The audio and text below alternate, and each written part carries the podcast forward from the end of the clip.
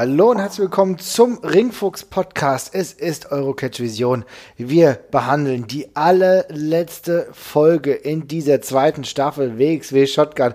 Es ist tatsächlich das große Finale und deswegen bin ich sehr froh, an meiner Seite wie immer zu wissen, die wunderbare Luise. Hallo. Hallo. Und den einzigartigen, oft versucht kopierten, aber niemals erreicht. Jesper, hallo. Ha, danke sehr. Hallo.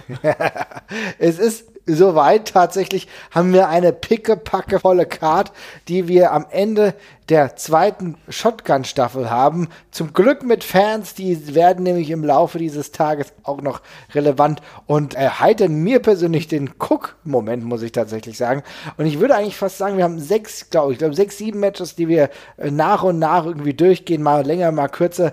Aber wir fangen gleich mal an und wir sehen tatsächlich, dass Abdul und iTouch, die beiden äh, von Esel, im Gespräch sind mit Norman Harras, der im Laufe dieser ja, wie soll ich sagen, äh, Staffel, dieses Staffelfinales noch eine ganz, ganz große Rolle spielen wird. Und äh, das Interessante ist, ich sehe äh, Abdul und iTouch jetzt mal ganz kurz und habe irgendwie das Gefühl, ich habe jetzt schon viel mehr äh, irgendwie von den Persönlichkeiten mitbekommen, in der Tatsache, dass die halt miteinander kurz fünf Minuten gesprochen haben und irgendwie so einfach ganz authentisch waren. Oder kommt nur mir so das vor, Luisa? Nee, sehe ich genauso. Äh, ich hätte mir eigentlich auch ehrlich gesagt mehr Abdul und Aitach Sachen gewünscht in Shotgun. Jetzt stelle ich das so im Nachhinein fest. Jetzt sind wir schon in der letzten Folge. Ja. Ähm, ja. Es ist ganz absurd, weil tatsächlich mhm. könnte man sich auch vorstellen, als wären das irgendwie so, na keine Ahnung, so Pat und Patterchon, diese zwei, so ein bisschen dusselig, ein bisschen verdattelt oder so, aber eigentlich ganz sympathisch, ne? Und treu und Fans, genau. ja, das Anhänglich. Fans. Ja, auf Treue Seelen. Fand ich aber auch sehr schön. Äh, war ja die letzten Folgen auch schon mal so, dass man so ein bisschen bei ihnen reinhorchen durfte am Anfang ihrer Gespräche und sie kommen halt auch wirklich auf ihre Art sehr sympathisch rüber die ganze Zeit. Also insofern äh, auch in der Hinsicht ein Gewinn äh, war jetzt hier auch wieder so tatsächlich, ja. Es ist irgendwie lustig, denn tatsächlich ist es ja so, dass man sagen muss, äh, wenn man die nur so in ihrer stoischen Betrachtung sieht, ja, dann könnte man meinen, okay, was sind das für Dudes? Aber irgendwie schaffe ich es nicht, dass ich die gedanklich komplett als Heels etabliere, wenn die weiter so sympathisch sind, ja. Aber gut. Ähm, ich würde auch dann sagen, dann gehen wir gerade zum ersten Match des heutigen Abends, denn es ist tatsächlich das Match um den Unified World Wrestling Championship. Der Titelträger Bobby Guns, er tritt an gegen den Herausforderer, der sich eigentlich in den letzten paar Folgen erst zu einem selbigen herausgearbeitet hat. Und zwar Emil Citocci, der Mann, der wieder zurückkam und wieder seine Präsenz zeigt, immer noch mit einem unglaublichen Chiseled Body. Äh, ein, ein hübscher Mann natürlich.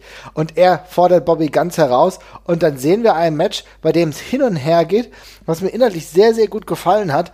Ähm, ich gucke mir jetzt mal in meine Notizen und da muss ich tatsächlich sagen, Emil ist halt einfach immer on point. Aber mhm. der, der, der Weg hin zu diesem Titel, den er ja dann letztendlich, das können wir ja jetzt schon festhalten, nicht erringt, denn er verliert, äh, muss ich sagen, ist mir gerade ein bisschen zu kurz. Ich würde ganz mhm, gerne tatsächlich ja. einen längeren ähm, mhm. Weg von Emil Sitoce sehen, hin zum Gold, oder Luisa? Ja, ja, weil ähm, ich, die Story war ja im Endeffekt dann, ähm, es wurde ja auch ganz viel, äh, hat er ja auch selber in der kurzen Promo davor nochmal betont, wurde ganz viel äh, äh gesagt, diese 19 Jahre, ja. die er quasi schon dabei ist und nie den Welttitel hatte ähm, das ist doch eigentlich eine geile Story, aber irgendwie konnte, hatte ich das Gefühl, konnte ich die gar nicht richtig ausschöpfen, so für mich, auch als Zuschauer, weil der Weg äh, von ihm in Shotgun zu diesem Titelmatch mit Bobby dann doch so ein bisschen holprig und kurz und zwischendurch mal wieder verloren, dem, aus den Augen verloren gegangen ist und jetzt dann am Ende während, äh, also von der letzten Folge, am Ende gab es ja diese große Konfrontation ähm, und alles hat man irgendwie das Gefühl, läuft auf Andy raus. Ähm, das Einzige, wie, was ich mir da denken könnte, wie ich, äh, ja, wie, wie das gemeint sein könnte, ähm, oder wie man da noch was rausschlagen, äh, das klingt so fies, aber wie man da im Endeffekt doch noch einen längerfristigen Gewinn rausschlagen könnte, ähm, wäre, dass das eben auch für äh, Emil total wichtig äh, mhm. war, aber ähm, im, im Großen und Ganzen eher dafür sorgt, Bobby weiterhin ähm, auf den, ja, aufs Zahnfleisch zu treiben, sozusagen, richtig auf die Nerven zu gehen. Ja. Ja, ich kann mich im Großen und Ganzen kann ich mich absolut anschließen. Also ich hätte gegen ähm, einen ernsthaften Aufbau für Emil mit anschließendem Titelmatch, ob es jetzt ein Titelsieg hätte sein müssen oder nicht, sei jetzt mal dahingestellt, hätte ich, hätte ich echt Bock drauf gehabt, aber das war halt sehr kurz und ich fand auch sehr, ähm, äh, also ich, ich, ich, weiß nicht, ob ich du hast holprig gesagt, das weiß ich gar nicht, ich fand es mhm. sehr undramatisch einfach, mhm. weil er hat, er hat einen Tag-Team-Title-Shot bekommen, sein Partner konnte nicht, er war verletzt und dann hat Emil einfach gesagt, okay, dann gehe ich jetzt, gehe ich jetzt eine Spur weiter nach oben und gleichzeitig fehlt ohne diesen Dramat, ohne die nötige Dramatik eben auch so ein bisschen, ja, der Zweifel, ob er es nicht vielleicht irgendwie doch, doch schaffen kann oder sowas. Und dann wirkt es eben ein bisschen sehr interimsgegnermäßig alles. Und, ist auch ein bisschen ähm, unfair für, für 19 Jahre, ne, das so äh, immer wieder zu betonen und dann, ja, im Endeffekt verraucht das Ganze so ein bisschen. Ja.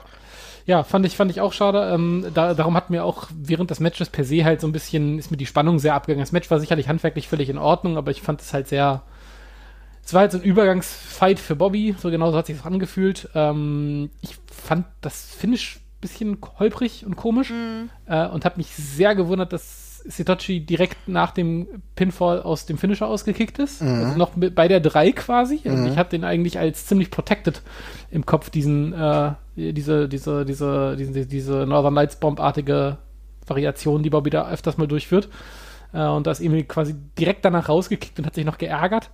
Ähm, ein bisschen gewundert, aber ansonsten, ja, Übergangsfight für mich hat jetzt nicht wehgetan, aber war für mich eben auch jetzt, war ich hier nicht so mit Herzen dabei.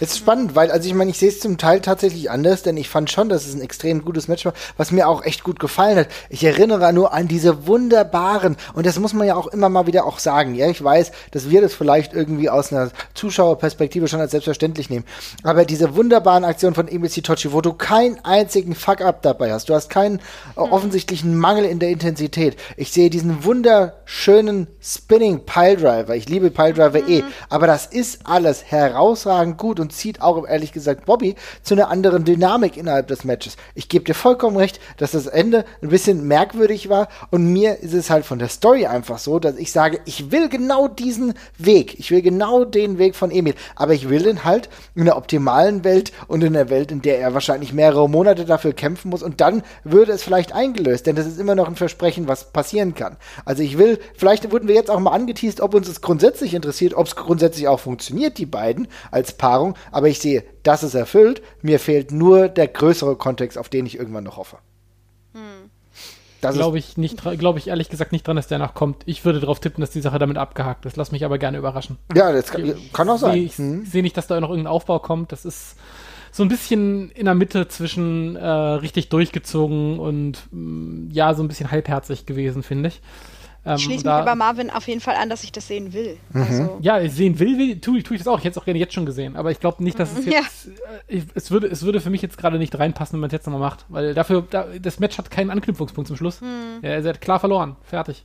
Ja, stimmt. Das ist richtig. Also ich meine, von, von der Logik her, äh, also jetzt sofort eh nicht. Also da müsste vielleicht nochmal ja. eine neue Dynamik zukommen, aber du hast vollkommen recht. Also von der, von, von der Logik her war es halt jetzt ein Pin. Ja, und plus, Sitochi hat völlig zu Recht verloren, weil er versucht hat, mit der Spanish Fly den dümmsten Pro-Wrestling-Move der Welt anzubringen. Und bei sowas verliert man halt völlig zu Recht. Fertig, äh, fertig und aus. naja, gut, okay. Aber trotzdem, äh, ich glaube, Match auf jeden Fall gut. Kann ich euch tatsächlich nur empfehlen. Ähm, Luisa, willst du noch was zu dem Match sagen oder wollen wir schon gerade weitergehen?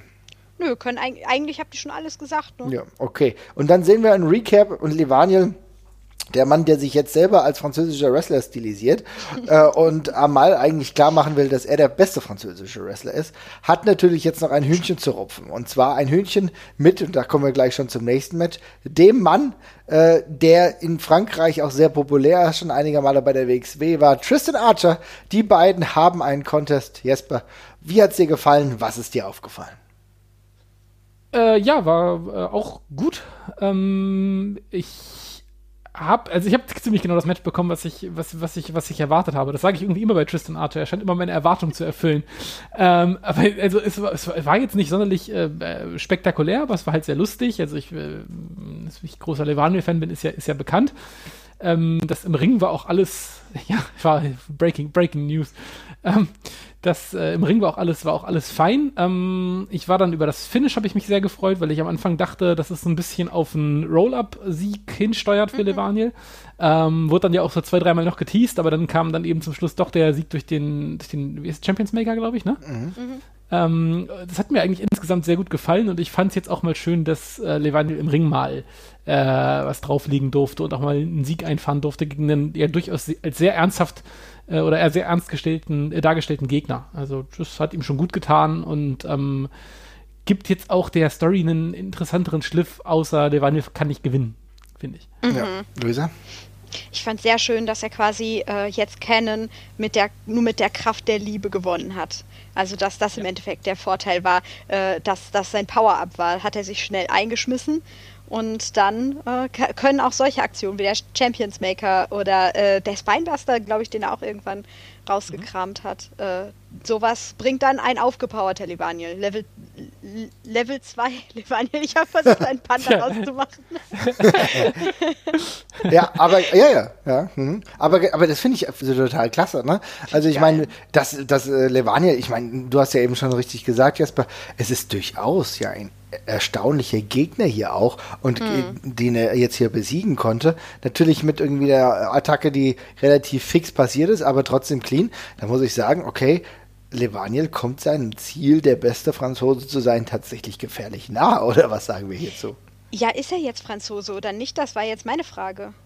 Wird er dann vielleicht einfranzösisiert, wenn er, wenn er gegen den besten Franzosen gewinnt? Ist er jetzt also offiziell der Prinz de, von Frankreich?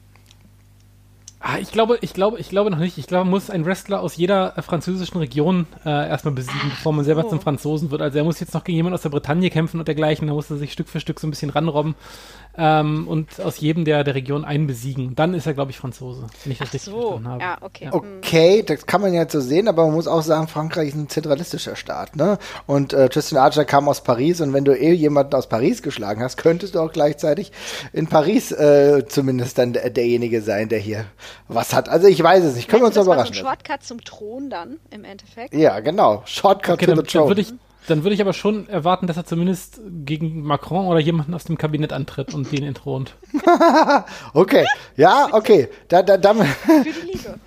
da, da, darüber kann ich mit mir reden lassen. Ja, aber wie gesagt, also war ein solides Match und wir sehen tatsächlich, er kommt seinem Ziel näher. Davor war es ja auch so, dass Amal ihm mehr oder weniger ja ein, ein Ultimatum gesetzt ja. hat, denn wenn du nicht gewinnst gegen Tristan Archer, dann ist jetzt hier Chauka kaum mit uns beiden. Und äh, Amal war ja auch sichtlich genervt, aber sie hat keine Chance, denn sie muss jetzt in der nächsten Zeit wahrscheinlich Levania noch ein wenig weiter ertragen, denn er hat genau das gemacht, was sie verlangt hat, Luisa. Ja, ähm, genau. Also ich, ich hatte da ja schon Schiss. Ich dachte schon, sie macht da in dem Moment mit ihm Schluss, äh, als sie sagte, es ist dann aus mit uns und ach, zum Glück konnte er es ja noch abwenden. Fand aber sehr gut, dass Levanien auch nochmal klargestellt hat, dass er ja eigentlich gar nicht so nervig ist und auch gar nicht zu viel redet, ähm, weil er redet ja ganz selten nur. Und äh, deswegen wird das schon nicht so schlimm sein für Amal, ja. wenn er sie jetzt weiter anruft. und hier ist mir da wieder aufgefallen, dass ich nie gedacht hätte, dass man so viele Storylines allein via Skype aufbaut bauen kann. Ja? Aber gut, äh, moderne Zeiten machen es möglich. Ja?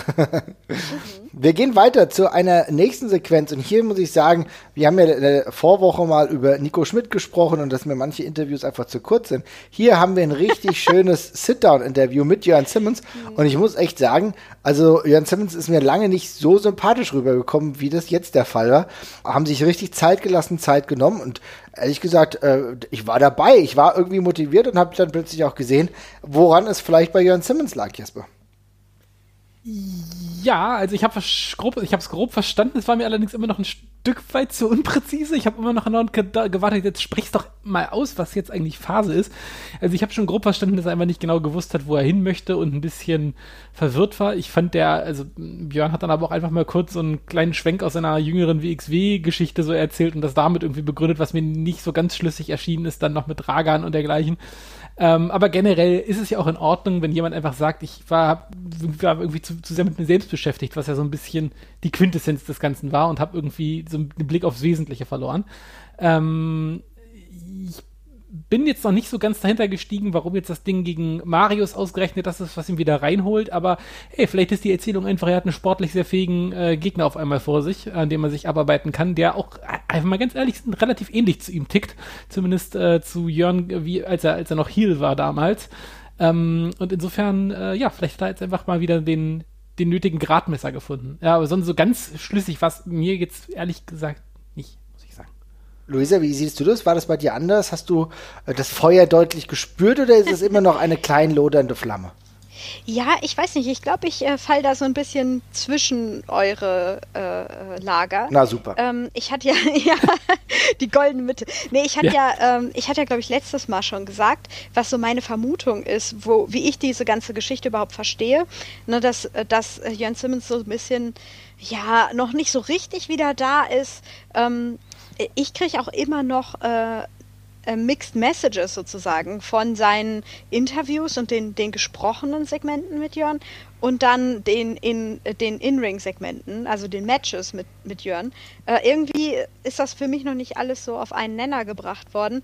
Mm, und meine Vermutung war ja, dass diese ganze äh, legere Fassade eben ja. nur das ist, eine Fassade, die äh, hinter der eigentlich richtig sauer ist auf, äh, auf Marius, aus welchen Gründen jetzt auch immer. Ne?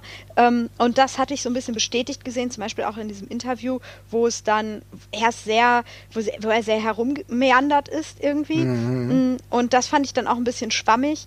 Ähm, ausgedrückt, da schließe ich mich erstmal an, aber sobald es halt direkt um Marius ging, ist er in Promo-Modus gegangen. Yes. Da, da, flog es raus, da war die Intensität auf jeden Fall auch da.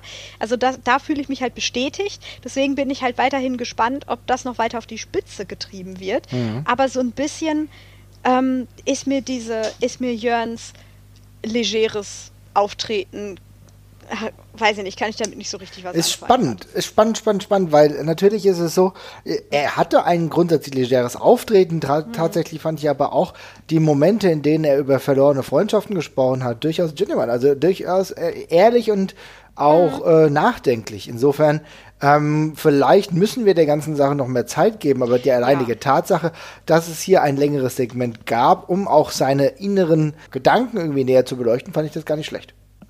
Ja, nee, auf, auf, jeden Fall. Es ist auf jeden Fall es ist, es ist, es ist ein guter Auftakt. Ich fand es noch ein bisschen holprig, aber äh, da kann ja noch drauf aufgebaut werden. Also wir sind da ja auch noch am Anfang der Story. Es ist ja jetzt mhm. einfach gerade so, dass er zum ersten Mal wieder sagt, okay, ich bin überhaupt hier, ich hab Bock. Ähm, schauen wir mal, wie es noch kommt. Es ist auf jeden Fall ein schöner Auftakt. Auf jeden Fall. Also, das ist doch nicht schlecht. Und dann geht es auch gleich weiter mit einem, ja, schnellen Jörn Simmons-Match. Ging recht schnell. Dennis Zinner, der Mann aus Österreich, wurde in Windeseile abgefertigt von Jörn Simmons. Fertig. Ja, also, nie, ne? ja. ja. Schön, dass du da warst, Dennis. Weiter geht's. ähm, äh, auch gar nicht schlimm, denn wir sehen ja dann ein Backstage-Segment, mhm. wo Nico dann auch nochmal mit Dennis Zinner spricht. Ne? Es geht weiter, trotzdem positiv. Ich meine, mit so einem Top-Gegner musst du auch erstmal klarkommen. Und Jan Simmons ist dann einfach eine Kategorie hoch, zu hoch zu, äh, für ihn gewesen. Alles nicht so schlimm. Wir sehen dann ein Backstage-Segment. Und zwar Killer Kelly, Stephanie Mays und äh, Fast Time Moody, sie bereiten sich vor. Denn jetzt liebe Leute, geht es schon um ein Match, um den Titel. Es geht um den Titel, um den Shotgun-Titel, also schon der zweite Titel, der am heutigen Tage ausgekämpft wird. Und das ist das Match zwischen Metehan und Killer Kelly. Und ich kann so viel verraten, ähm, Metehan, der ja anfangs in seinen normalen Straßenklamotten hier eigentlich antritt und eigentlich so weitermacht und erst augenscheinlich gar nicht äh, wirklich wresteln wollte, der versucht das so länger weiterzumachen und dementsprechend ist es auch ein Match, was eigentlich kaum als ja klassisches Wrestling-Match betitelt werden kann, oder Luisa? Hm. Hm. Ja, ähm, äh, das war ja die Frage, die sich alle gestellt haben. Wird es überhaupt zu einem Kampf, zu einem Match kommen tatsächlich? Und als Metian den Ring betritt, noch nicht mal umgezogen ist, sagt er ja selber, ich habe ihn nicht mal umgezogen, ich habe nicht vor, hier zu kämpfen. Ähm, bis äh, Tommy dann sagt, nee, nee, aber das Match fängt jetzt auch an. mir egal, ob du kämpfen möchtest oder nicht. Ja. Ähm, bis dahin war einfach nicht klar, kommt der überhaupt, ne? Und danach, das, äh, ich finde, das Titelmatch ist fast schon 50 Prozent ähm, ja, Storyline-Segment mit drin. Ja. Also äh, es kaum, äh, ich glaube, Match richtig kommt wirklich erst in den letzten äh, drei Minuten zustande ja, tatsächlich. Ja. Und davor äh, ist es einfach viel mehr Dialog zwischen den beiden. Denn ähm, das sind jetzt sehr verhärtete Fronten da. Also Kelly möchte unbedingt diesen, das ist ja, ist ja ein bisschen ihr Traum dann auch gewesen, mhm. möchte unbedingt jetzt wieder um Titel kämpfen, zwangsläufig dann um den Männertitel eben, ähm, jetzt dann und auch gerne. Mhm. Und Metehan äh, sagt ja, ich, ich kämpfe auf gar keinen Fall gegen meine, äh, gegen eine Frau. ähm, denn äh, das, ver das verstößt gegen seine, ja, gegen seinen Ehrenkodex. Ähm, und tja, dann gab es da eben viele, viele Momente, wo Metean sagte, ich kämpfe nicht gegen dich, ich kämpfe nicht gegen dich, versuchte aus dem Ring zu gehen und Kelly hielt ihn nur am Fuß fest und schrie nur, kämpf gegen mich, ne, fight me.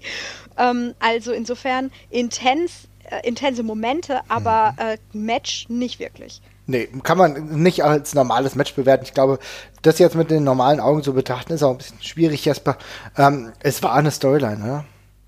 Ja, auf jeden Fall. Ähm, ich erst ganz kurz einmal ein Lob für, für, für Metehan. Ich glaube, ich habe noch nie jemand mhm. so, keinen Wrestler so wild acten sehen vor dem Match. Also die ganze Vorstellung hat der echt auf Tommy eingelabert. Das wirklich drei Minuten am Stück hat er geflucht und, und gefuchtelt und äh, abgelehnt und immer wieder angedeutet zu gehen. Also so richtig, richtig rumgetigert die ganze Zeit.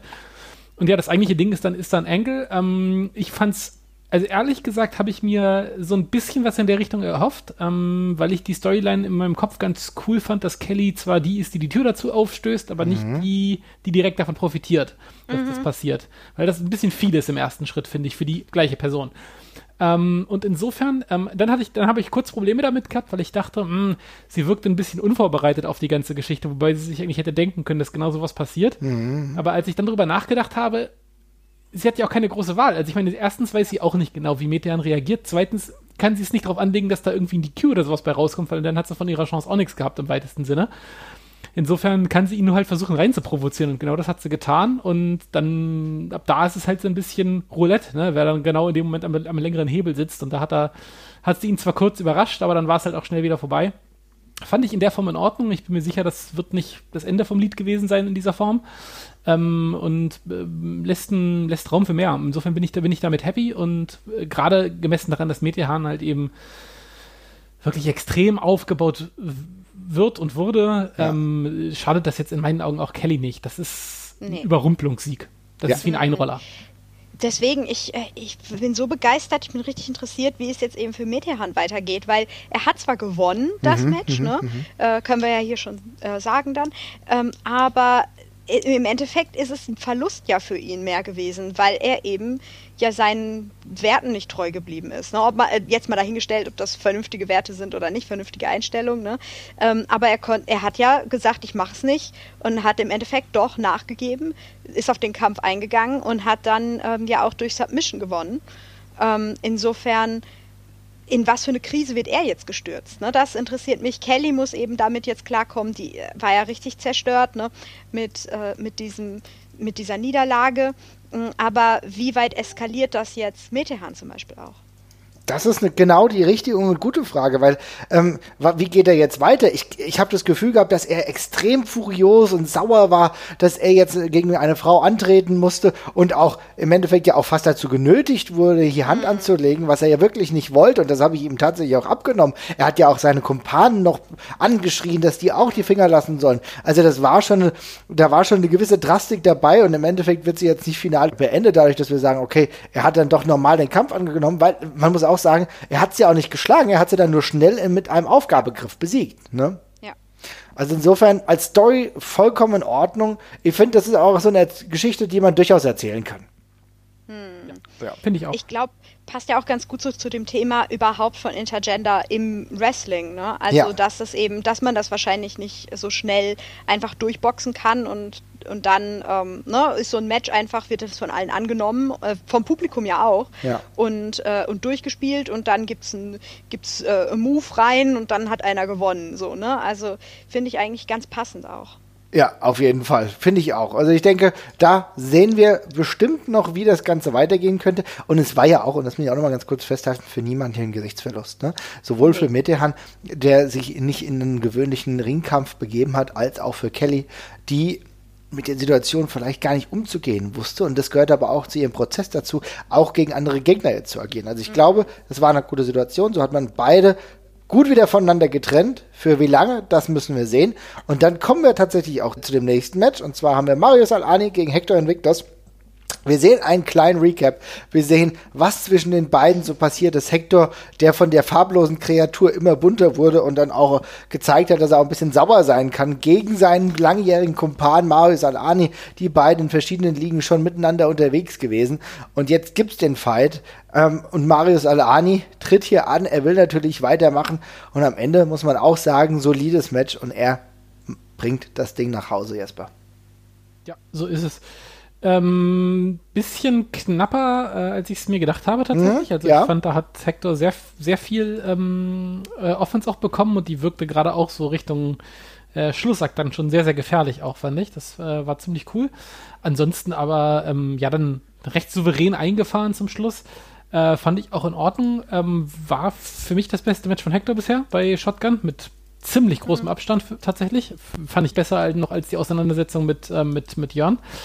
Und von Marius halt eine Bestätigung von der allgemein schon extrem guten Leistung jetzt im Laufe der Staffel. Äh, der etabliert sich da weiter und ähm, ja, wo die Reise da für ihn weiter hingeht, haben wir dann nach dem Match noch gesehen, aber äh, da können wir ja gleich noch drauf kommen. Also erstmal gebe ich, geb ich weiter gerne. Mhm. Luisa? Boah, sorry, Leute, ich kann einfach, ich kann einfach Hector nichts abgewinnen. Ist ja auch vollkommen okay. Also, also du musst das ja jetzt auch nicht, ne? Nein, ach was, ich stehe dazu, äh, ja. Geschmäcker halt. Ne? Ähm, äh, nur es tut mir so leid, weil die Geschichte, die die beiden erzählen, gefällt mir eigentlich richtig gut. So und bei den äh, bei den Backstage-Segmenten, bei den Dialogen ähm, und zum Beispiel auch äh, bei dem Match gegen Jörn dann mit Marius Reaktion dabei und dann Hectors Reaktion darauf wiederum, das fand ich richtig super. Aber ähm, ja, irgendwie fehlt für mich einfach bis, bislang immer noch der Funke. Ist jetzt aber natürlich auch eine riesige Herausforderung neben Mario Salani, der irgendwie extrem eskaliert im Moment. So, ja. also ähm, dieses Jahr ja völlig abgegangen ja, ist, ist recht, irgendwo ja. in welche Stratosphären. Ähm, und wenn man dann daneben jemanden stellt, der eben noch nicht da angekommen ist, dann nicht richtig, also sage ich jetzt einfach mal so, noch nicht richtig, was das Acting und ähm, das Selling zum Beispiel auch im Ring angeht, äh, irgendwie da auf einer Ebene ist, das fällt natürlich noch mehr auf. Also es tut mir jetzt total leid Hector gegenüber, ähm, aber so er, er, holt mich einfach noch nicht ab. Ich muss es ganz glaube, ehrlich sagen. Ich, ich, ich, glaube, wir sind gerade dabei, äh, solchen äh, Klopsköpfen wie Marvin und mir erstmal dem Typen im Ring schmackhaft zu machen, damit wir dann danach dann für die Story weich geklopft sind. Und bei dir ist es andersrum. Du bräuchtest eigentlich erstmal die Story. Ja, ähm, sehr gut ja gesagt. genau.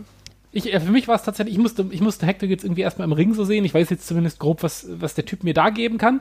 Und äh, jetzt bin ich quasi bereit, Storyzeit für die zu investieren in meinem Kopf. Und ich glaube, da, da kommen wir dann im nächsten Schritt zu. Er hat jetzt immer gegen zwei Granden da schon mal gecatcht. Und du hast es ja gerade richtig gesagt, gegen Alani wirkt man, glaube ich, gerade relativ schnell sehr blass. Ja. Und ähm, ja. ich aber ich muss ja wirklich auch zugeben, ne, ähm, ja, ich bin hier für, für pure Gewalt, die ja später dann auch bedient wird. Ne? Ich bin, äh, und, und natürlich, ich warte ja sehnlichst noch auf die, auf äh, äh Metehans ähm, äh, Aktion. Ich, wir haben ja schon öfter darüber gesprochen. Ich hatte ja auf den Tacker schon häufiger gehofft. Ne? Und ähm, auf sowas warte ich nur ewig. Ich bin auch hier für Emil Sitocci, der einfach wunderschön fliegen kann.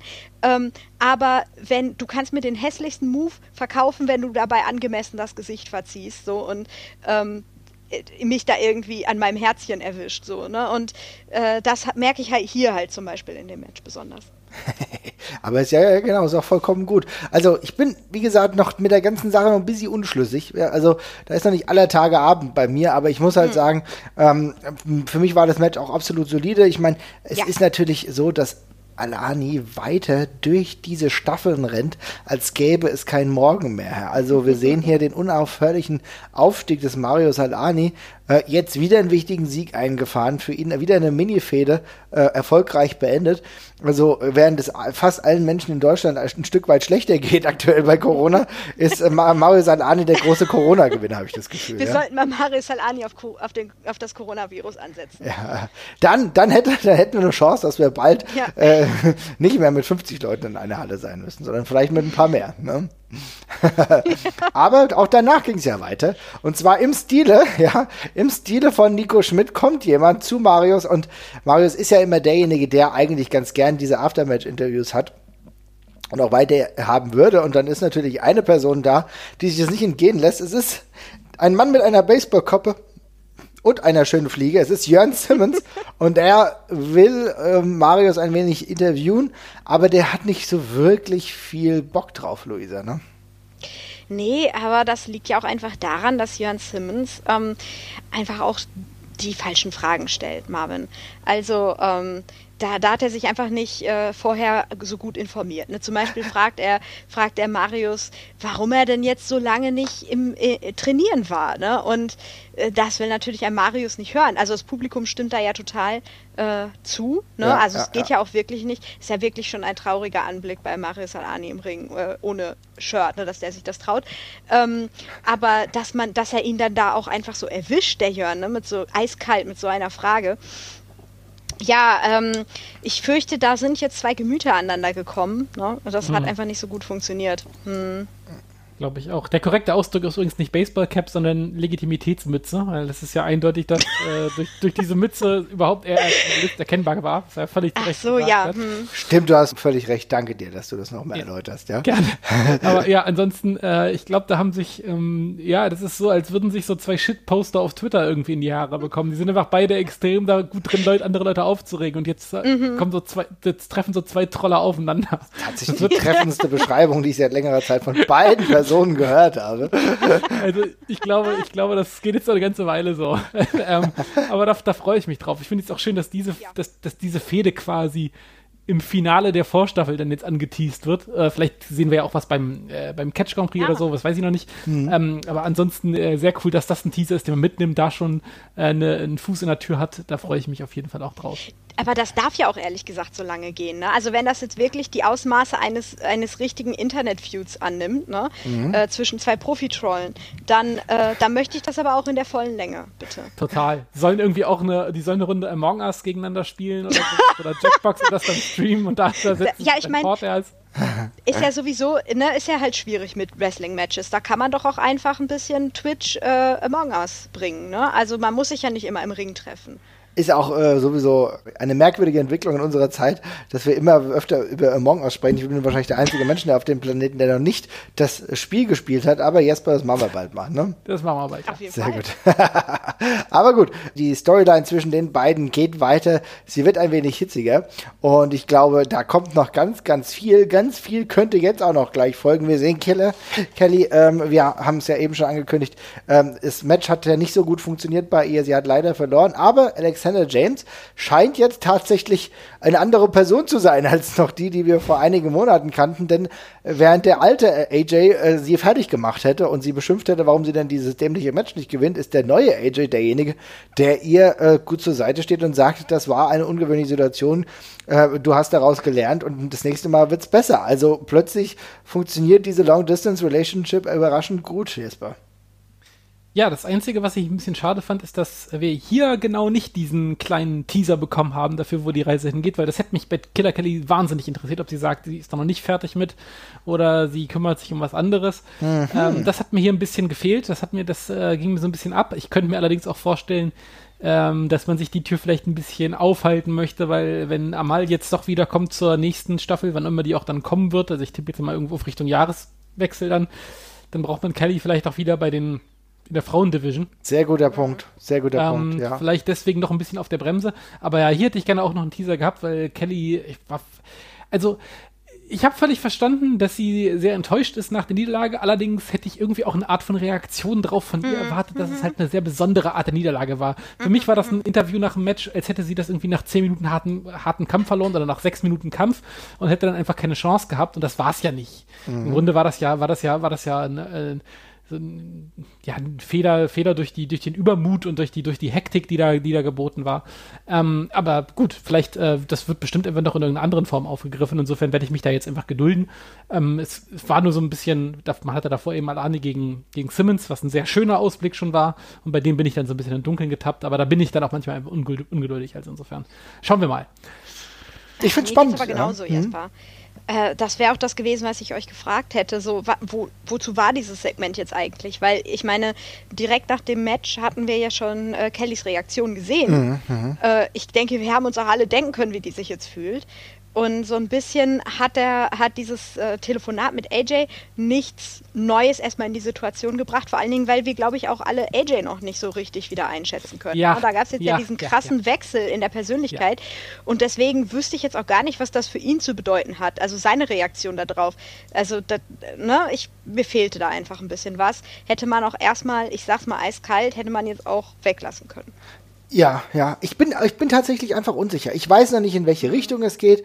Ihr ertappt mich unwitzend. Aber es ist tatsächlich einfach so, dass ich ja irgendwie aktuell nicht weiß, okay, was, was muss noch getan werden? Ist es denn vielleicht einfach jetzt gerade so, dass äh, dieses Segment gewählt wurde, um ein wenig Frieden zu stiften, weil wir nicht wissen, wann Shotgun weitergeht?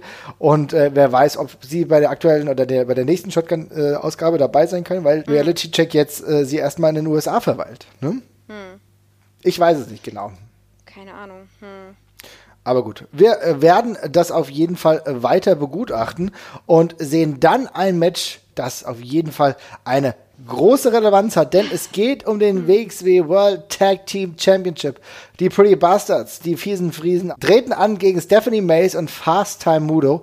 Es ist das wahrscheinlich allererste ähm, Intergender Tag Team Match, was um den WXW-Titel antritt. Mhm. Und äh, liebe Leute, also das war ein Match, da habe ich gutes Gefühl gehabt und ich fand das Match richtig, richtig geil. Ich muss unter anderem sagen, dass ich eine richtige Gänsehaut verspürt mhm. habe, als äh, diese äh, Doppelaufgabeszene äh, zwischenzeitlich war, wo ich echt gedacht habe, okay, äh, Mudo und ähm, Mace bringen beide Pretty Bastards zum Aufgeben parallel. Das habe ich zwischenzeitlich echt gedacht. Das, da war echt, das war echt Gänsehaut. Das hat mich mitgenommen. Da war ich wieder Fan, Jesper. Ja, war mega gut in jeglicher Hinsicht. Ähm, ich, ganz kurz Korrektur, ich bin mir relativ sicher, dass es nicht das erste Mixed Tag Team ist, was um die WXW Tag Team Titel antritt, weil ich meine beim Karat äh, 2014 oder 2015 müsste das gewesen sein. Da ist das World's Cutest Tag Team um Candice LeRae und äh, leider Joey Ryan äh, gegen French Flavor angetreten wie damals. Äh, das war da, das war so ein One Night Only Intergender Inter, Intergender Wrestling Match. Du hast vollkommen und, ähm, recht. Ich habe äh, alles mit Joey Ryan in äh, WXW Geschichte natürlich ignoriert. Das ist völlig ja, ja. völlig in Ordnung. Das ist völlig in Ordnung. Ähm, ja, ähm, aber sonst, ja, tatsächlich. Also ich habe in dem Match, ähm, das ist genau das Gegenteil zu dem Sitochi gegen Bobby Guns Match, weil mhm. hier ist der Aufbau da und hier ist alles möglich in diesem Match, auch weil, ich habe es die letzten Male schon gesagt, Pretty Bastards als sehr gut, wenn sie wollen, aber auch manchmal sehr scheiße, wenn sie eben nicht aufpassen, äh, mhm. äh, positioniert sind. Ähm, und das eben auch gerade gegen so ein Newcomer-Tag-Team wie die, wie, wie, wie Mudo und, ähm, und Mace halt sehr gut funktioniert, die ja eben auch beide schon trotzdem als brandgefährlich etabliert sind. Also es ist ja klar, mhm. wurde ja schon klargestellt, wenn der den Tritt sitzt, dann ist da halt auch mal Essig. Ähm, und äh, das sieht bisher, das sah, sah bisher super aus alles und das setzt sich hier fort. Also top geführtes Match fand ich, hat mir, hat mir riesen Spaß gemacht, tolle Intensität. Ähm, auch cool, dass die Bastards am Anfang relativ ernst zum Ring gekommen sind. Also hat man eben auch gleich gesehen, das nehmen sie dann heute doch mhm. ernst, was hier jetzt passiert. Das ist jetzt nicht ein Sieg, den sie verschlampert haben oder sonst irgendwas, sondern sie haben äh, sind ja mit vollem Ernst reingegangen. Und ähm, das hat mich eigentlich die ganze Zeit bei der Stange gehalten, das Match. Das hat mir richtig gut gefallen. Ja, sehe ich auch so. Luisa? Es geht mir genauso. Also ich habe hier bestimmt drei verschiedene Punkte, die einfach nur daraus bestehen, dass ich mit fünf Ausrufezeichen einfach geil oder äh, great aufgeschrieben habe. Also das taucht hier öfter auf in meinen, in meinen äh, oder Herzen auch, ganz viele. Ähm, äh, weil es ist genau das gewesen im Endeffekt, was ich mir auch gewünscht habe. Ähm, da haben irgendwie alle zu ihren Stärken, äh, in ihre Stärken gespielt äh, habe ich auch so das Gefühl gehabt, die Bastards waren entsprechend nasty. Wir haben ja schon öfter darüber gesprochen, die äh, schlittern da ja, die, die, können das ja unheimlich gut, mhm. so tatsächlich zwischen den Welten sich zu befinden. Auf der einen Seite Matches zu bestreiten, wo sie irgendwie extrem sympathisch auch wirken, ja. so ja. ein bisschen lustig, ne, und man irgendwie doch aber auf ihrer Seite ist, so ein bisschen Underdog, aber ähm, ne, es eben auch drauf haben. Äh, und dann halt solche Matches, wo sie einfach nur gigantische Arschlöcher sind und einfach richtig scheiße sind. so. Also gut gut wresteln, aber ähm, ich habe sie jetzt auch einfach immer Nasty Bastards genannt hier in meinen Noten. zu Recht, zu Recht, zu Recht, zu Recht, ja, ja. Also wirklich, ne, da können sie noch so schön sein. Innere Hässlichkeit, ey, ne. Ähm, und, und das fand ich einfach richtig gut, weil, äh, weil die Kampfkünstler sind ja, also soll, sowas für einen Sympathieträger, beide auch einfach, ne? Ja. In ihrer ehrlichen ha Art irgendwie. Also auch ideale Gegenspieler jetzt für die, für die Bastards. Und das haben die auch einfach richtig rausgekehrt. Und dann natürlich die Action im Ring, ne? Also ähm, äh, äh, diese Double Submissions am Ende. Dann ähm, war das, glaube ich, Mudo und äh, Ahura, die sich gegenseitig ausnocken mit Kicks. Ne? Ähm, dann natürlich die ganzen, äh, überhaupt so die, die Idee der Bastards, dass Stephanie Mays das schwache Glied der Kette ist und man die jetzt irgendwie attackieren müsste. Aber es funktioniert einfach nicht, weil die nicht aufhört. ähm, Äh, und, äh, und am Ende dann fand ich auch richtig geil, der eine Superkick äh, äh von Mudo, so ja.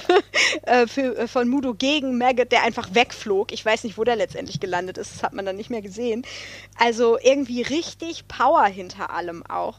Äh, und dann natürlich das emotionale Ende. Ja, ja, ja, ja, genau das. Aber ich will noch mal ganz kurz, bevor wir jetzt dazu kommen, hm. ähm, will ich noch mal ganz kurz sagen, ich mag einen Aspekt, den du eben angesprochen hast, sehr, sehr gut. Man merkt, dass die Pretty Bastards auch in Sachen Mixed Tag Team Match einfach schon versiert unterwegs sind. Ja, hm. da wird nicht irgendwie äh, weniger zugehauen, da wird jetzt nicht irgendwie gedacht, oh Gott, ich mache das jetzt nicht mehr. Sie verstehen Wrestling, glaube ich, als das, was es in der modernen Ausprägung einfach sein kann. Und diese Intergender Tags, die sind für die Pretty Bastards Ghostbusters, auch dadurch, dass sie bei der NGW halt genau sowas in der Häufigkeit mhm. schon gemacht haben, einfach gang und gäbe. Und da zahlt sich aus, dass die, diese Intensität einfach bestehen bleibt und dann sieht es einfach alles geil aus, muss ich sagen. Mhm. Ja. Und, ja, Jesper, du wolltest noch was sagen, du hast so ausgeholt. Ja, ja, ich wollte, also äh, ich wollte, ich wollte ganz kurz auf eine andere Sache noch eingehen, die Luisa gerade mhm. gesagt hat. Und das war das, äh, das war der, das also Luisa hat den einen Superkick genannt zum Schluss, bei dem, oder äh, Richtung Schluss, bei dem äh, Maggot irgendwie rausgeflogen ist. Das Finish von dem Match. Boah. Also, ich muss ganz ehrlich sagen, es gibt, es gibt, es gibt so eine absolute Gottesgabe, die ein Wrestler haben kann. Und das ist, das ist, diesen perfekten Körperbau zu haben, der dafür ausreicht, dass man ähm, sein Moveset richtig cool durchziehen kann und gleichzeitig aber einen Körperbau zu haben, bei dem es wahnsinnig Spaß macht zu sehen, wie derjenige vermöbelt wird. Mhm. Und ähm, da bei diesem Finish, bei dieser Finish-Sequenz, wo die beide ihren, ihre, ihre, ihre Spinning Heel oder Roundhouse Kicks oder was auch immer beide an Ahura geben. Ja. Äh, ich muss jetzt dazu sagen, Stephanie Mace ist nicht die größte, Ahura ist ziemlich groß. Ja. diesen Spinning, Spinning Kick durchzubringen, ist nicht das, nicht das leichteste und ich hatte schon kurz bei mir, weil ihr Kick sah in dem Moment nicht so praller aus mhm. in dem Moment. Es war so ein bisschen schwierig in dem Moment, weil es ist, wie gesagt, die denkbar schwersten Konditionen. War immer noch ein schöner Kick, aber ich dachte, oh, ich hoffe, das wird nicht das Finish. Das sah mir nämlich gerade ein bisschen zu lasch aus. Und dann kam dieser Kick von Mudu und dann habe ich auch sofort verstanden, warum der Kick davor nicht so praller aussah, nämlich immer nur, weil Ahura kurz schon mal Luft geholt hat, glaube ich. weil dann kriegt er diesen Kick von Mudu und fliegt ungefähr auf den Mars aus dem Stand. Also es ist wirklich, er kriegt diesen, es sah, es sah wirklich aus wie ein Auto und ne? in dem Moment ist ein unglaublicher Sell. Also wirklich die Kauleiste bis aus der Halle rausgetreten, unglaublich. Äh, wahnsinnig geiler, geiler Bump, den er da genommen hat, ähm, lässt sowohl dann Stephanie als auch Mudo halt wie absolute Killer wirken, die ihn halt einfach exekutiert haben quasi im Ring. Mhm. Ähm, und davor halt dieser geile Setup mit dem Superkick nach draußen, wo Maggot dann halt ins, ins Nichts fliegt, also aus der Kamera quasi raus, einfach nur ins Dunkel. Mega gut äh, und auch das, äh, das, das ist so ein geiles, geiles, explosives Finish, was so ein Match halt auch braucht. Und ähm, ja, ja, ja. was ich dann auch besonders mochte, was sich bei den beiden auch die ganze Zeit fortgesetzt hat, dass sie dann den Pin auch nochmal holen, indem der eine dann mhm. äh, Maggot wieder aus dem Ring schubst. Äh, ich glaube, Mudu, Mudu, Mudu schubst ihn oder hält ihn fest und Stephanie holt sich den Pin. Also selbst in der absolut heißen Phase dieses Matches arbeiten sie noch zusammen.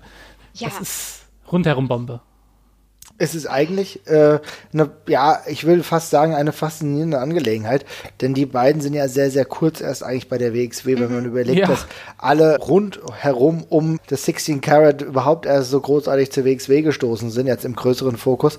Das ist natürlich eine beeindruckende Angelegenheit und dass sie jetzt ein Dreivierteljahr später Tag Team Champions sind, die allerersten WXW Intergender Tag Team Champions, könnte man mhm. sagen.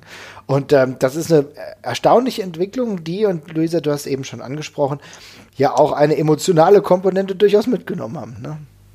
Boah, absolut. Also ähm, irgendwie waren die so ja jetzt schon etabliert als, als, als, Team, obwohl man sich ja auch vor Augen führen muss, dass die sich als Team überhaupt erst in dieser Staffel Shotgun gefunden haben.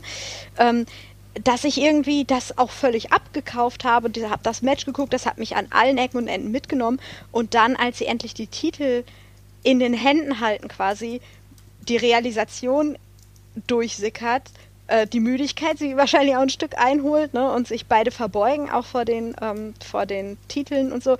Da ist mir erstmal nochmal wieder in, direkt eingefallen, Moment, die haben, die sind neu, so nach dem Motto, die sind noch gar nicht so lange dabei. Die haben mich das einfach komplett vergessen lassen. Irgendwie Shotgun und jetzt diese, das ganze Intergender, ähm, die ganzen Storylines, die sich dadurch aufgemacht haben jetzt, haben das einfach so nahtlos, haben die beiden so nahtlos, die ganzen Neuzugänge überhaupt, nahtlos etabliert.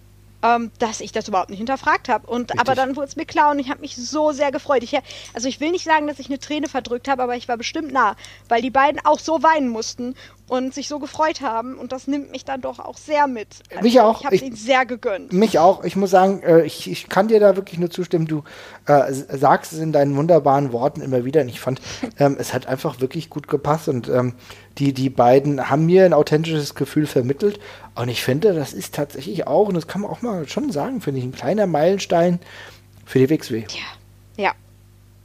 Würde ich einfach so ich sagen. Ich hoffe, von hier kann aus geht es in der Manier weiter, ne? Ja, ja. Ja, also äh, das müssen wir ja müssen wir ja mal festhalten. Ne? Also wir reden hier, haben wir, wir haben jetzt über ein paar Matches gesagt, dass sie uns auch nicht äh, so begeistert haben oder die oder und man, bei manchen fanden wir es wieder richtig gut. Fakt ist, dass hier in den letzten drei Matches der Staffel halt äh, vier Neulinge standen. Mit, äh, also Norman ist jetzt nicht mehr neu neu in dem Sinne, aber halt auch noch, äh, noch ein relativ unbeschriebenes Blatt gewesen in der WXW. Und Norman kommt hier noch in dem Match, was wir gleich besprechen. Hier sind äh, Stephanie Mace und, und, und Mudo dabei. Wir haben Hector dabei, die alle äh, eine, eine Rolle spielen und alle zumindest auf ihre Form jetzt etabliert sind. Mhm. Ähm, das ist auch eine Sache, die wäre jetzt im normalen Wrestling-Tagesgeschäft auch nicht unbedingt innerhalb von mhm paar Shows möglich gewesen. Also insofern ist das ein Riesengewinn jetzt. Ja, ja, es ist Mega. ein absoluter Riesengewinn. Und liebe Leute, ich kann euch eigentlich nur empfehlen, ähm, das ist für mich so ein bisschen so das ja, so, so, so der, der, das kleine Golden Nugget gerade eigentlich gewesen, der ganzen mhm. Episode. Ich finde, das muss man sich echt mal angucken, wenn man irgendwie ein Interesse hat. Das ist, ich, das ist das beste Match der Staffel, relativ easy für mich tatsächlich. Ja. Also das zumindest, wenn wir über, über normale Wrestling-Matches reden, wir müssen über das Match gleich müssen wir auch noch sprechen. Ich glaube, was das, was das eigentliche Wrestling anging, als, als äh, ja klassisches äh, Wrestling-Match auch mit einer Dramatik äh, und einer Dram oder eine Dramaturgie ist das Wort, was ich meinte, ja. äh, die ein bisschen klassischer ist, dann ist das hier das Beste, was wir hier gesehen haben und das ist absolut irre, wenn wir die paar Monate zurückdenken, als Stephanie Mays irgendwie diesen äh, Aushilfsspot bei der, beim, beim, beim Karat bekommen hat, ähm, weil der Rest ausgefallen ist und da noch äh, völlig verständlicherweise sehr, sehr grün gewirkt hat mhm. und jetzt hier eine Leistung raushaut, die mhm. also aller Ehren wert ist, genau wie Mudo eben auch, und die sich da so spielend leicht als feste Bestandteile dieses Rosters da einfügen, das ist, das ist ein kleines Wunder, muss man mal sagen. Mhm. Also es ist einfach sehr, sehr gute Arbeit von allen. Ist sehr, sehr gute Arbeit von allen. Ich finde, das äh, sagt das ganz gut.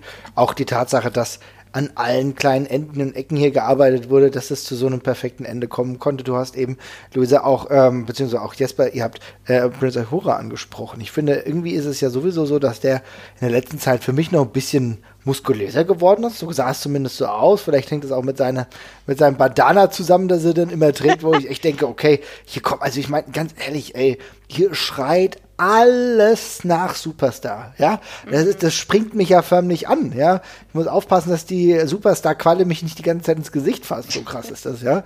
Und, äh, aber trotzdem ist es auch kein Drama, dass er, dass dieses Match dann auch wieder verloren geht. Das schadet niemandem, ganz im Gegenteil. Es ist einfach wunderbar erzählt. Wir haben neue Tag Team Champions und ich bin gespannt, den Weg gemeinsam mit denen zu gehen. Jetzt muss ich aber da ganz kurz, direkt bevor wir weitergehen, Klar. einmal reingrätschen, sagen, Leute, was ist denn hier das, der Tuch, die Tuchzahl? Welche Zahlen geben die Jury dem Tuch? Also erstmal möchte ich ganz kurz sagen, das ist, das ist mein Twitter-Format. Ja. Ich sehe mich nicht dazu in der Lage, das hier jetzt einfach so kurz abzuhandeln. Okay, entschuldigen. Ich habe allerdings schon was vorformuliert, so viel kann ich sagen. Und ich mhm. äh, erkenne bei diesem Tuch, was er da getragen hat mit dem Floralmuster, äh, eine quasi Dreibödigkeit, die da aufgegriffen mhm. wird. Und insofern, auch wenn es modisch vielleicht nicht mein Fall ist, ist es, glaube ich, auf jeden Fall das tiefgreifendste, was wir bisher hatten. Hm, Oha. Ja. Ich merke schon. Ist auch meine höchste, ist es auch meine höchste Bewertung. Die ich Uiuiui, ui, ui, da teaserst du das ja gleich an, dann muss ich dann nachher auf jeden Fall mal reingucken, ja? ja. Marvin, was hast du denn?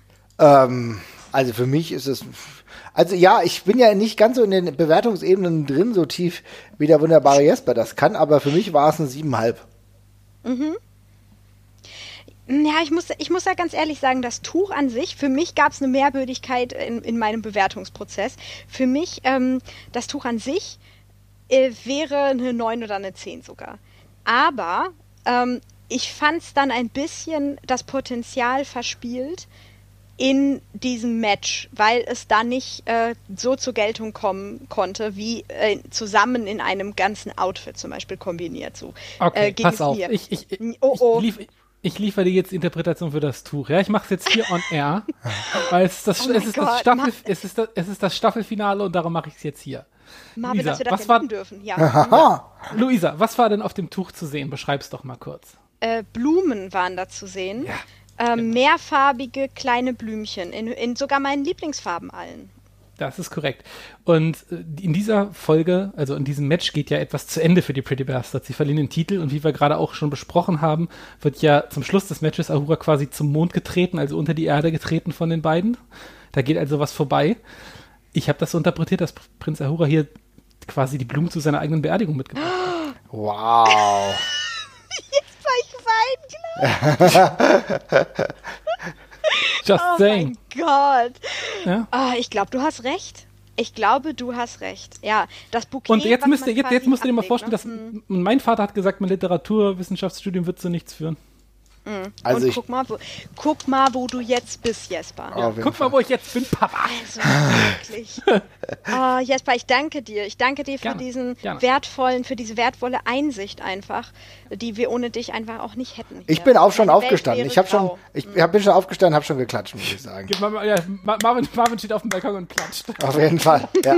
Ich habe gehört, das, ich habe gehört, das macht man jetzt mittlerweile so, wenn einem äh, viel wert ist, weil Geld und so zählt nicht mehr. Es wird genau, auf den Balkon genau, gegangen und geklatscht tatsächlich. Ja, ja also ich klatsch, ich, ich, ich klatsch nicht für äh, eine Krankenschwester, ich gehe geh raus und klatsch für Jesper. So ja. einfach ist das. So, also, wenn das mal nichts ist, liebe Leute.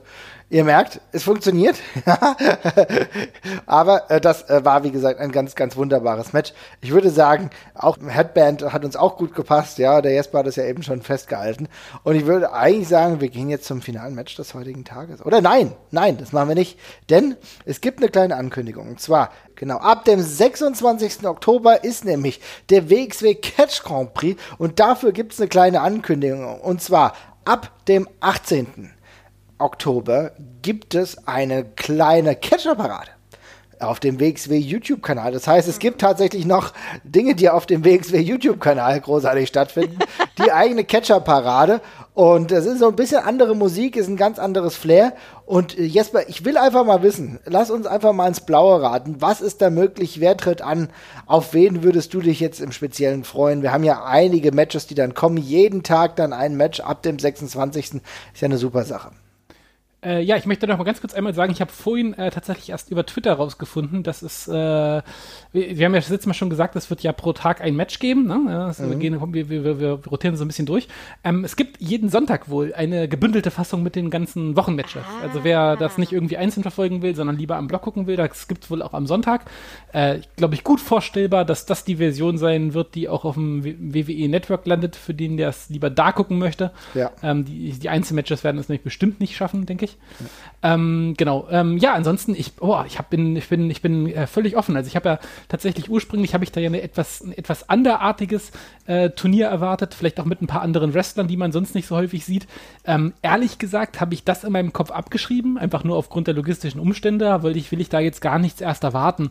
Ähm, ich freue mich einfach dermaßen auf das Format, dass ich äh, hoffe, dass wir weiter mit Intergender Wrestling unterwegs sein werden, auch dieses Turnier über. Das wäre mhm. für mich sehr, sehr wichtig und wäre eine sehr große ein sehr großer Miss für mich, wenn das, wenn das nicht passiert, weil ich möchte jetzt eigentlich nicht irgendwie auf, auf Stephanie Mays und Kelly verzichten, wobei Killer Kelly vermutlich ja nicht dabei sein wird, die weilt ja in Amerika, ähm, aber die dann äh, dieses Turnier in meinen Augen auch bereichern würden.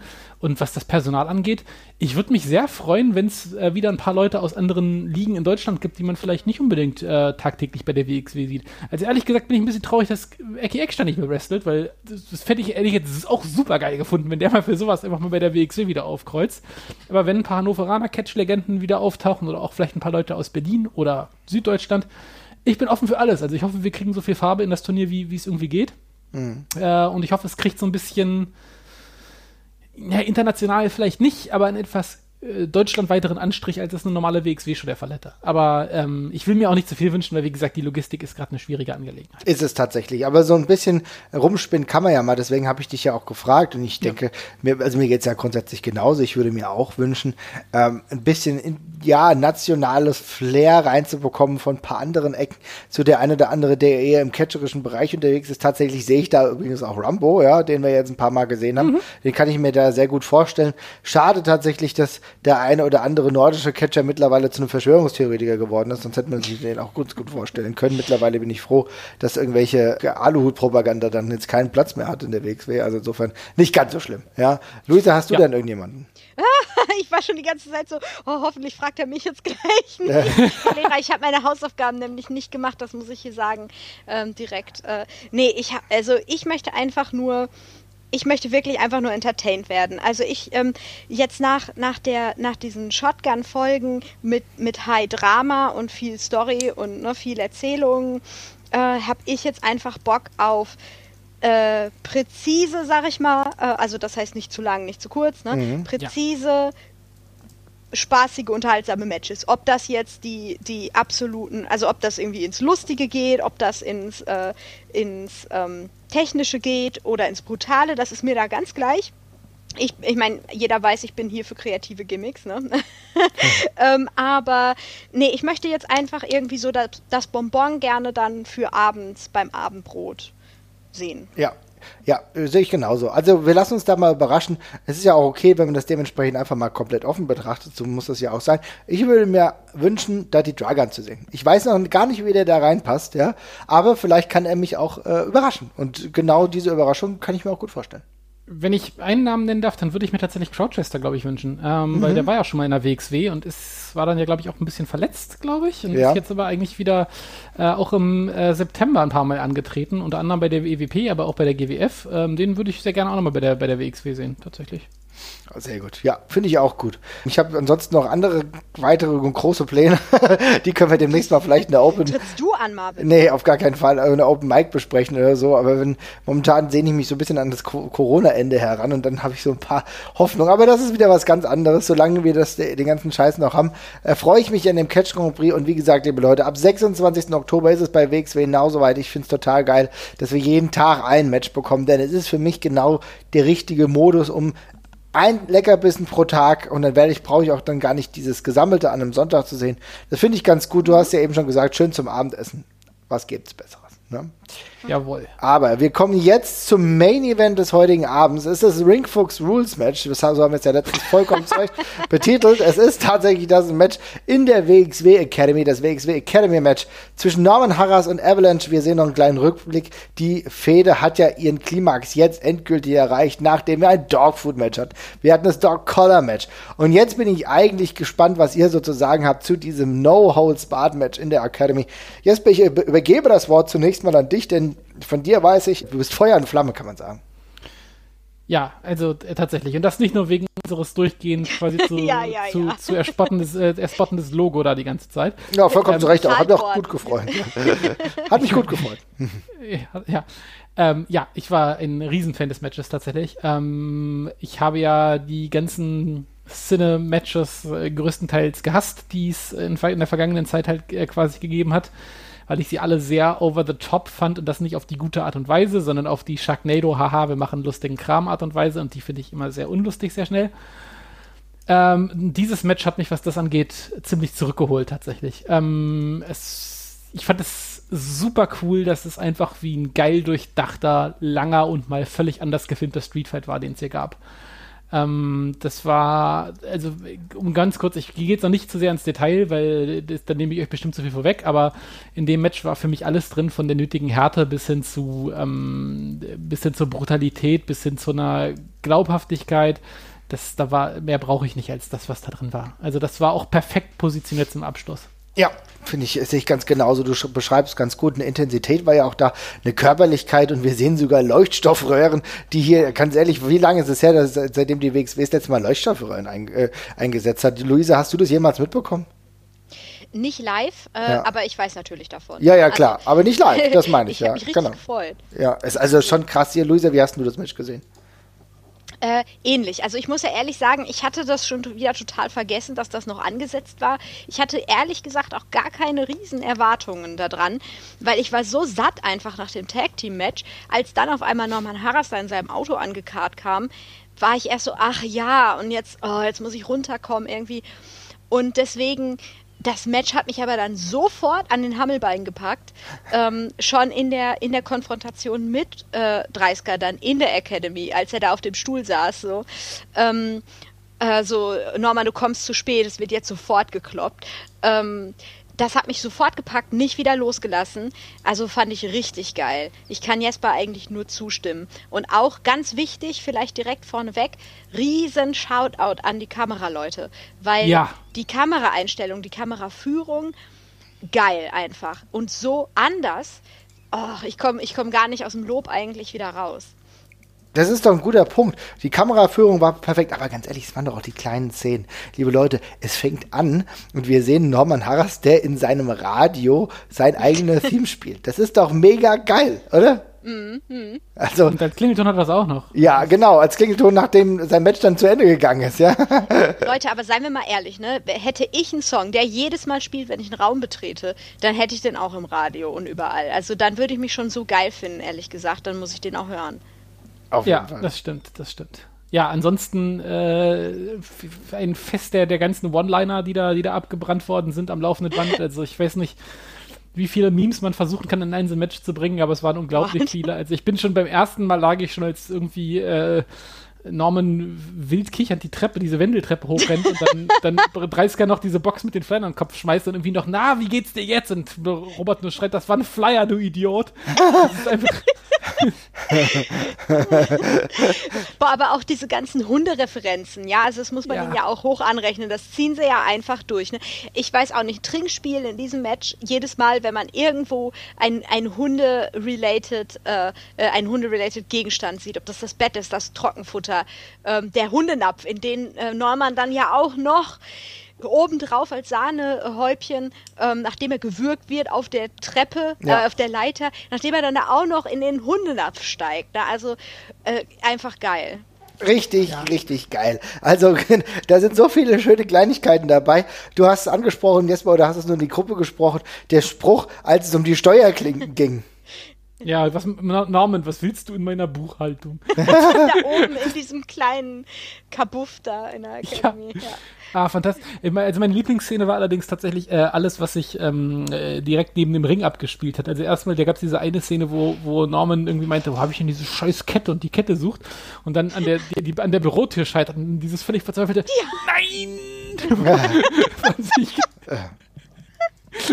und dann und danach und das war meine absolute Lieblingsszene, als ähm, äh, Robert Dreisker äh, den diesen diesen Kühlschrank nimmt und nach äh, äh, damit nach äh, nach Norman wirft und dann an den Ringpfosten knallt, das Ding zerplatzt und Norman einfach nur völlig entgeistert daneben steht, und nur schreit Alter! Ja, das war krass, ja, ja, wow. Ey. Und dann, aber, aber dann, kurz, an den Kühlschrank und dieses eine, dieses, dieses eine Lagerfach rausnimmt, dieses und damit ja! dann auf 30 los. Oh, es ist so gut. Ey. wann war, wann war das denn mit stark bist du, aber im Schädel hast du nicht, hast du nichts, habe ich das, mir das war, das war, das, das war genau da, das war genau da. Ne, das, ne, ja. ja. Also, so gut. Und dann kurz, und als das Match schon fast vorbei ist und dann Norman versucht mit dem Auto vom Parkplatz zu flüchten.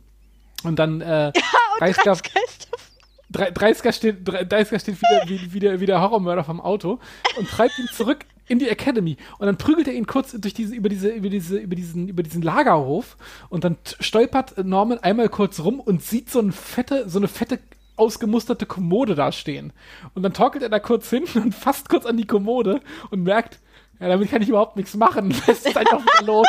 Und torkelt zurück. Es ist so geil. Also es ist alles perfekt.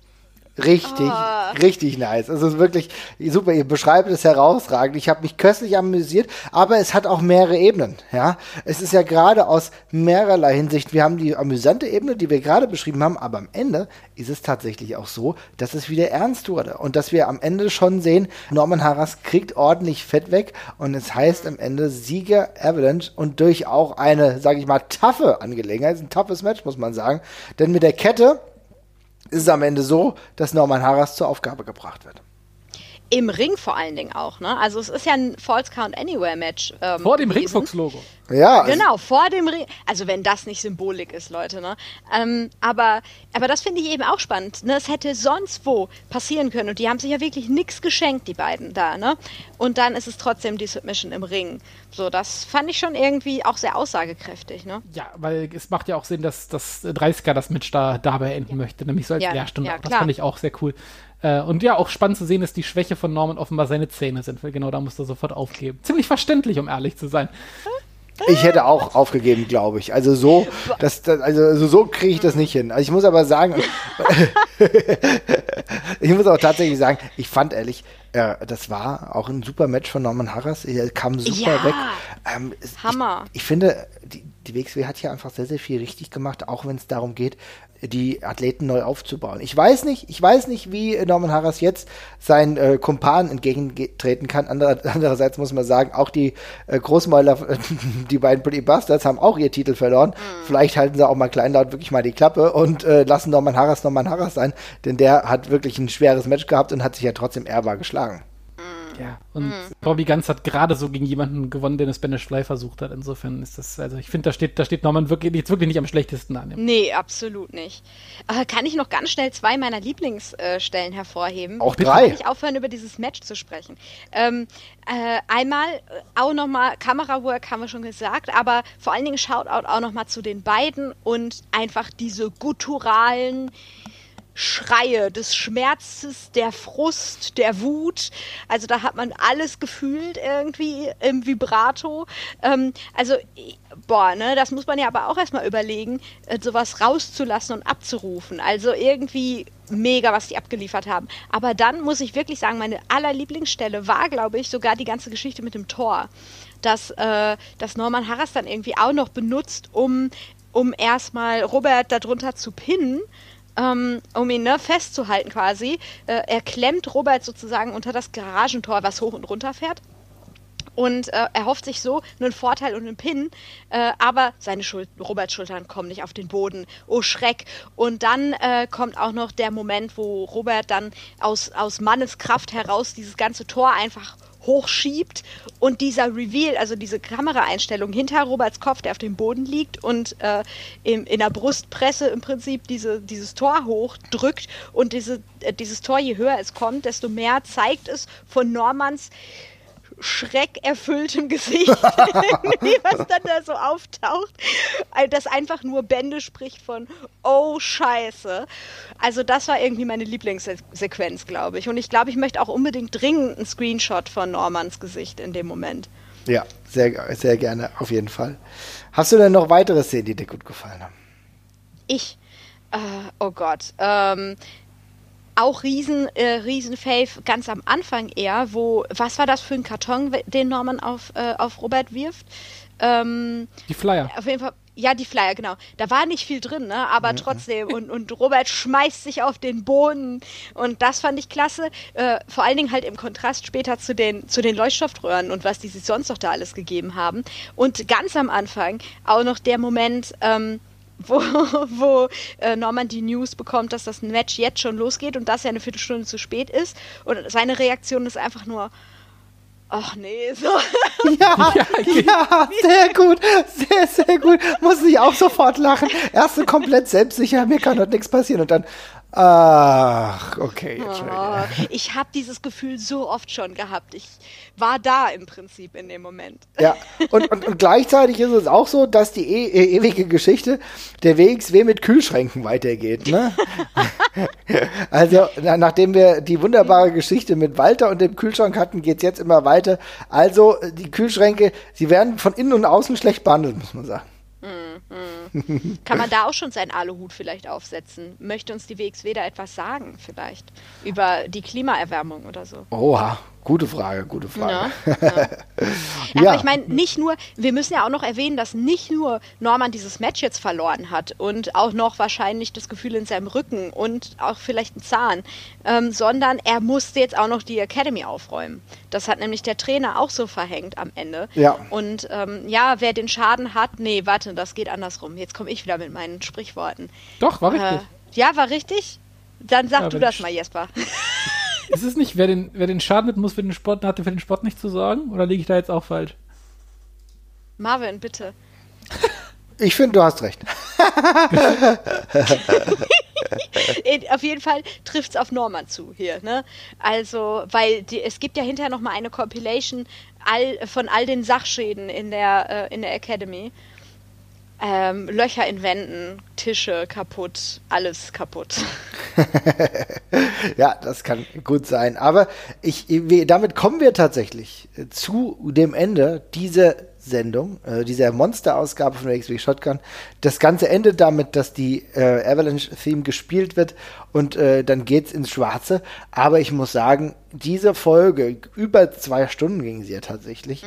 hat mich beeindruckt tatsächlich zurückgelassen. Ich finde, das ist eine sehr, sehr gute Ausgabe gewesen. Vielleicht sogar die beste der 2020er Shotguns, glaube ich, kann man fast so sagen, denn äh, in Gänze hat alles gepasst. Also wir haben echt spannende Matches gesehen, wir haben Matches gesehen, die ähm, aufgebaut haben für weitere Situationen und haben hier ein Ende einer Fehde gesehen in, in einer anderen Umgebung, so dass wir auch wieder abgeholt wurden und so dass wir uns jetzt keine, würde ich sagen, Abnutzungseffekte äh, hatten, indem wir fünf Matches oder sechs Matches hintereinander hatten oder sieben Matches, die alle nur im Ring stattfanden. Also mir hat das sehr, sehr gut gefallen. Für mich war das ja doch die beste Folge 2020, Jesper. Wie siehst du das?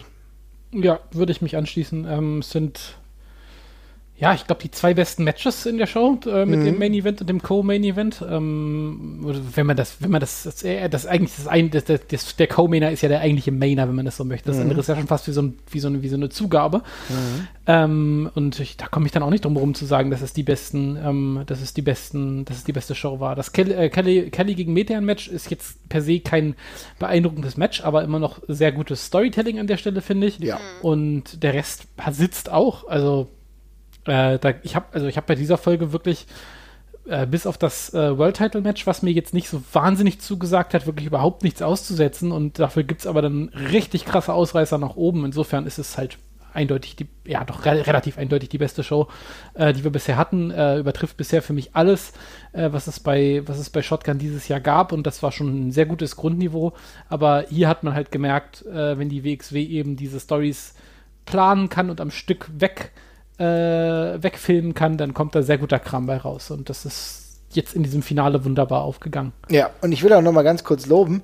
Ähm, wir dürfen nicht vergessen, das ist alles, das ist alles gedreht in schwierigen Zeiten, ja, in dem du mhm. nicht das Maximum an Verfügbarkeiten hattest, an dem du sehen musstest, wie du deine Leute zusammenbekommst. Das ist alles mit einem schmalen Geldbeutel auch gedreht, dürfen wir auch nicht vernachlässigen, mhm. die, äh, weil es einfach erstmal kaum Fans gab, die da waren. Zum Glück gab es dann einige, das hat ja auch für die Stimmung gut getan und auch äh, ist es einfach schön, mit sei es und sei es 50 authentische Fans, die Bock haben, da zu sein, ist es auf jeden Fall eine wunderbare Stimmung. Da bin ich beispielsweise auch sehr froh, dass wir das beim Catch Grand Prix ja auch haben werden. Aber es ist einfach eine andere Zeit und dafür hat es die WXW beeindruckend hinbekommen. Und wenn sie bald äh, dann auch auf dem WXW-Network laufen, kann ich, glaube ich, gut ins Gewissen sagen, auch wenn Leute jetzt von außerhalb sich das angucken, brauchen sie trotz der Sprachbarriere kein schlechtes Gefühl haben. Ganz im Gegenteil. Ich glaube, es lohnt sich und äh, ich kann eigentlich nur Danke sagen, weil ich fand es richtig stark, Luisa. Wie siehst du das? Ich, ich glaube, das aller, aller, allergrößte Lob, was ich einfach hier aussprechen kann, ist, dass mich diese Folge wirklich zurückgelassen hat, wie ein richtig gutes Live-Event. Also, ja. ähm, das ist genau, ein großes Lob. Ich, das, ich habe wirklich genau dieselben, dasselbe Auf und Ab der Gefühle im Prinzip gehabt und vor allen Dingen mh, mm, so mit dem, äh, mit dem, mit dem Titelmatch von Kelly nochmal äh, und natürlich dann der Kombi Tag Matches und dem Academy Match. Entschuldigung, äh, äh, äh, Ringfuchs Rules äh, Match. Ähm, irgendwie, das hat mein Herz richtig zum Rasen gebracht. Ich war hinterher so hyped irgendwie, wie nach einem, wie nach einem guten Live-Main-Event. Und das ist auch, glaube ich, so, wie ich mich an diese Folge erinnern werde. Also ich kann euch total zustimmen nur und würde wirklich allen empfehlen, ähm, wenn sie auch nur eine Folge Shotgun gucken wollen, also es wäre natürlich gut, die anderen zu gucken für die Geschichten, aber es gibt ja, ja, die Recaps zum Glück drin, dann bitte die hier. Genau, wenn ihr die ganze Zeit jetzt beim Ringfuchs dabei wart und habt gedacht, ja, das klingt gut, aber ich bin immer noch jetzt nicht so wirklich abgeholt, dann ist jetzt der Zeitpunkt, nach unseren Reviews wirklich mal einzuschalten. Spätestens jetzt äh, und nehmt es in die Hand und guckt euch das äh, Finale an. Es lohnt sich auf alle Fälle. Und ich hoffe, und ich dabei bei dieser Hoffnung bleibe ich, dass das nicht das letzte Shotgun war, äh, was mhm. uns äh, gezeigt wurde, denn es waren echt sehr unterhaltsame Ausgaben. Kann mich an dieser Stelle tatsächlich nur bedanken. Kann jedem Danke. empfehlen, mhm. reinzuschauen. Und ich würde sagen, wollen wir noch Bewertungen abgeben oder sind wir einfach glücklich? Ich bin glücklich. Ich brauche jetzt erstmal einen, einen Burger von äh, McDonalds vom Parkplatz, glaube ich. Sehr gut. Jesper, ja. du? Also ich, ja, es, nee, das, die Folge ist dermaßen außer Konkurrenz. Ich finde auch, mhm. die ist von der Form her wieder anders und gefühlt auch länger gewesen mhm. irgendwie. Ich kann das gar nicht jetzt einfach so im Vergleich sehen. Also insgesamt, würde, wenn, dann würde ich die Staffel bewerten, äh, rundherum und da würde ich eben sagen. Ja, du machst das gerne. Mhm. Die, die Staffel ist eine saubere 8 oder 9 von 10. Also das ist mhm eine komplett runde Sache gewesen und auch wenn mir nicht jetzt durchgehend alles gefallen hat, wir hatten ja auch ein paar Folgen, wo wir gesagt haben, das war jetzt nicht der ganz große Feinschliff an der Stelle, ja. da hat uns noch ein bisschen was gefehlt. Insgesamt ist das eine komplett runde Sache. Man hat ja. mal aus dem Stand vier, fünf neue Leute einfach etabliert, die in Zukunft bei allen Live-Events und dergleichen da auf äh, Augenhöhe mit agieren können werden. Man hat Intergender Wrestling eingeführt, man hat so viel guten Kram gemacht und so viel und, und Metehan äh, weiter positioniert und dergleichen. Also, ähm, das ist, äh, glaube ich, auf jedem, auf jedem Level ein Erfolg. Also insofern kann ich da, kann ich da nur annähernd volle Punktzahl geben. Auf jeden Fall. Hier schließe ich mich dir an. Liebe Leute, dann war das unser finales Review von Shotgun 2020. Ich gehe persönlich nicht mehr davon aus, ähm, dass wir noch einen Shotgun in diesem Jahr erleben. Ich denke, wir werden dieses Jahr tatsächlich dann, was auch folgerichtig und völlig in Ordnung ist, ähm, mit dem WXW Catch Grand Prix beenden. Sehr gespannt bin ich darauf, wer da alles antritt. Auch hier werden wir uns mit Sicherheit das eine oder andere Mal ähm, verbal blicken lassen und darüber äh, reviewen. Ich kann mir das gut vorstellen. Das müssen wir noch ausbaldowern. Mhm. Machen wir zu dritt, aber dann wird auf jeden Fall was gehen. Und ich hoffe, wir hören uns dann bald, bald wieder zu einem Shotgun Review. Liebe Leute, wenn euch das gefallen hat, schreibt's mal äh, bei iTunes. Es gibt so viele Bewertungsmöglichkeiten. Würde uns, uns auf jeden Fall freuen. Und ich vergesse natürlich nicht noch zu erwähnen, dass wir auch ein kleines Patreon haben. Ich erwähne es immer am Ende der Stelle. Manchmal machen wir es auch am Anfang, aber wir wollen euch ja nicht die ganze Zeit penetrant nerven. Deswegen äh, hättet ihr jetzt ja auch abschalten können. Insofern. Ihr, ihr seid schuld. ja, genau. Macht's gut, ihr Lieben. Es hat mich sehr gefreut. Bis bald. Ciao. Ciao. Ciao.